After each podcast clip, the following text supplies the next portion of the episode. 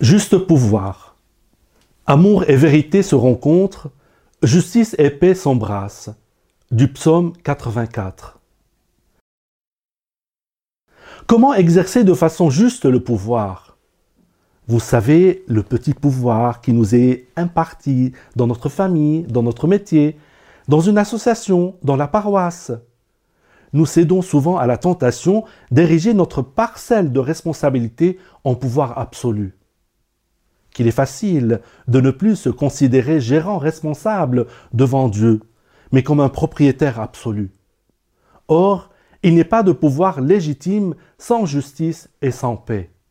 C'est vrai pour les nations, c'est vrai aussi dans notre propre rapport avec les autres. L'injustice plonge tant de pays dans la misère.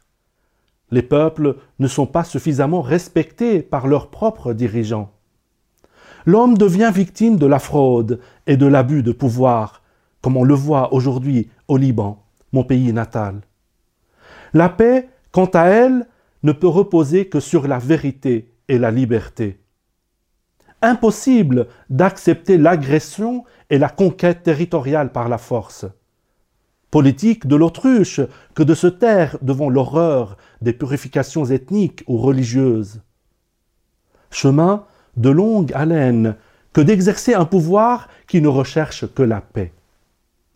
La paix, comme la joie, sont au bout de la persévérance. Du pouvoir, nous en avons, chacun, sur notre conjoint, sur nos enfants, sur nos vieux parents, sur certains de nos collègues. Là encore, ce pouvoir doit être juste pour qu'advienne la paix.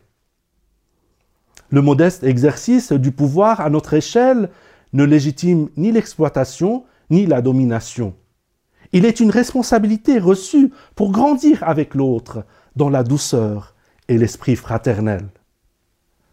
Comme le raconte Jean-Jacques Goldman dans sa chanson Il changeait la vie, j'ai eu la chance, quand j'avais 14 ans, d'avoir un prof de sciences naturelles exceptionnel. C'était au collège des anges gardiens à côté de Byblos au Liban. Jamais il ne se fâchait.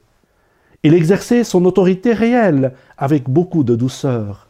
Il obtenait ainsi le meilleur de nous-mêmes, fichus galopins que nous étions pourtant. Jésus ne s'y prend pas autrement avec nous. Il nous montre le chemin du juste pouvoir, celui de l'amour.